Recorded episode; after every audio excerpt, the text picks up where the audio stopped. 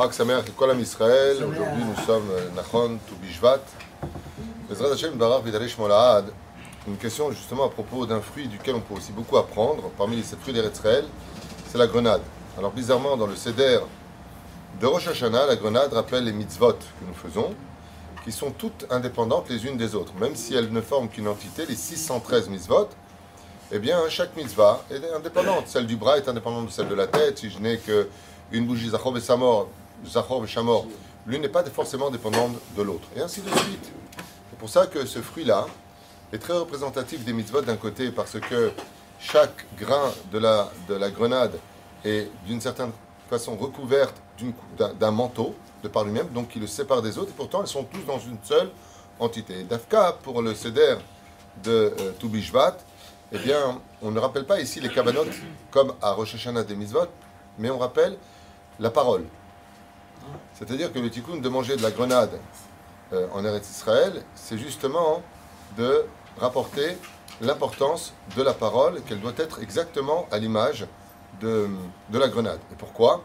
Parce que même si des fois on a des paroles qui sont dures, comme l'écorce qui couvre la grenade, il faut savoir que chaque mot que l'on prononce, c'est comme un des grains dans la grenade.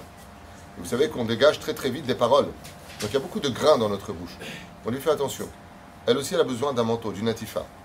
C'est-à-dire que même si des fois tu as des paroles qui sont difficiles, voire dures, n'oublie pas que le fruit qui se trouve à l'intérieur même de ta parole doit être un fruit qui doit être sucré, juteux.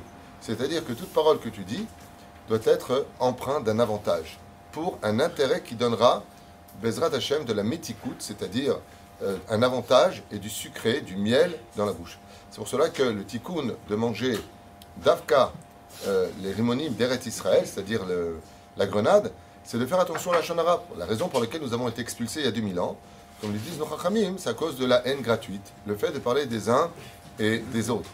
Et malheureusement, on ne s'est pas rendu compte que la parole était d'une importance plus que capitale, puisqu'elle était à l'origine de la création. Et la création fait attention. Peut-être un genou avec la grenade en français, mais en tout cas en hébreu, le rimon fait vraiment allusion au fait que la parole doit être empreinte d'un manteau. Ça, que tu sors une parole avec quelqu'un, fais attention, de, malgré la dureté que tu puisses y avoir, de, de ne pas le blesser. Effectivement, de tous les fruits qui existent, il y a aussi la, noix de coco qui est forte.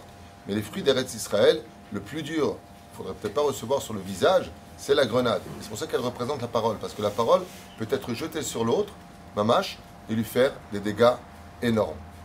C'est pour cela qu'on faut attention à la shonara. Et nos Chachamim l'ont déjà écrit dans beaucoup de livres, que ce soit dans Chavot el Vot, Zayin, que ce soit dans Chot la Shonara, que ce soit dans Orchot Sadikim, tout celui qui dit du mal d'une autre personne, d'un autre juif, lui donne toutes ses mitzvot et lui prend toutes ses avérotes. des fois on ne comprend pas, on met les tefilines, on fait Shabbat, on mange cachère, on fait tout ce qu'il faut, et on souffre. Et l'autre, ben l'autre de qui tu as parlé, il kiffe. Bah oui, il a pris toutes tes mitzvot et toi tu l'as pris toutes ses avérotes. Donc tu vas payer pour lui ses avérotes. Mais nos chachamim nous disent fais attention. C'est vrai que d'un côté, comme le rappelle Rapet Sahim, c'est vrai que d'un côté, tu perds toutes tes mitzvot que tu lui donnes et tu lui prends toutes ses avérotes. Combien on est perdant de parler des uns des autres. Donc, d'où l'important de protéger nos émotions, de bien les gérer. Eh bien, le jour où tu fais tchouva sur ce sujet-là et que tu, tu arrêtes ton lachanara, Akadosh Baruch te rend toutes les mitzvot que tu as perdues et remet à chacun ses avérotes pour que lui les paye. Ce qui fait que c'est quand même rétroactif. Tu n'es pas perdant jusqu'à la fin de ta vie. D'où l'importance, Bezrat Hashem, à partir de Toubishvat, Béhémet, Béhémet, dans le mot Toubishvat rappelle les lettres du mot Shevet, qui veut dire tribu. Donc qu'on est une tribu, chacun est séparé l'un de l'autre, mais Am Israël. L'un est avec l'autre, à l'image de cette grenade, de faire très très attention à deux choses particulières.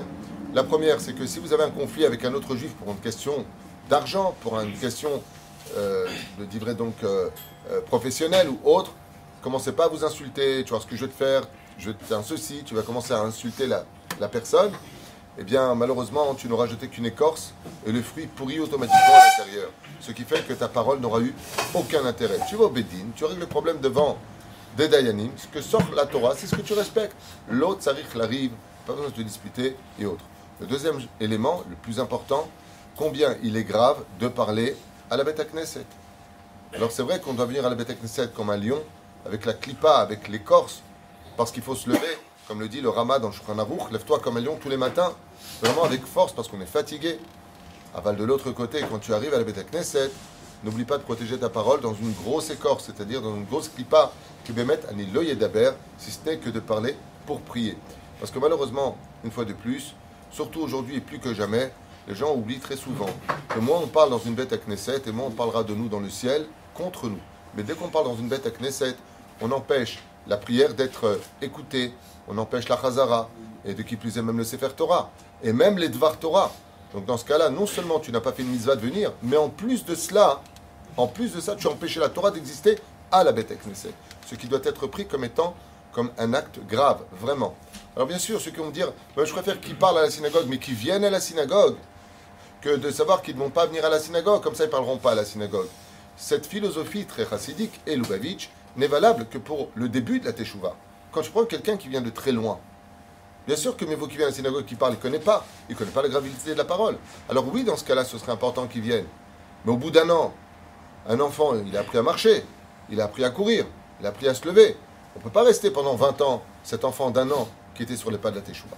La reine, que ce soit de façon philosophique, idéologique ou pratique, dans tous les cas de figure, apprenons à nous taire, et si on parle, eh bien, n'oublions pas que chaque grain était empreint d'un manteau qui, amer de son côté, était capable de donner du jus bien sucré, à l'image de la force d'Israël, où elle est située dans la bouche par le fait de ce symbole de la, de la grenade de Toubishvat. Baruch Adonai Leolam. Amen.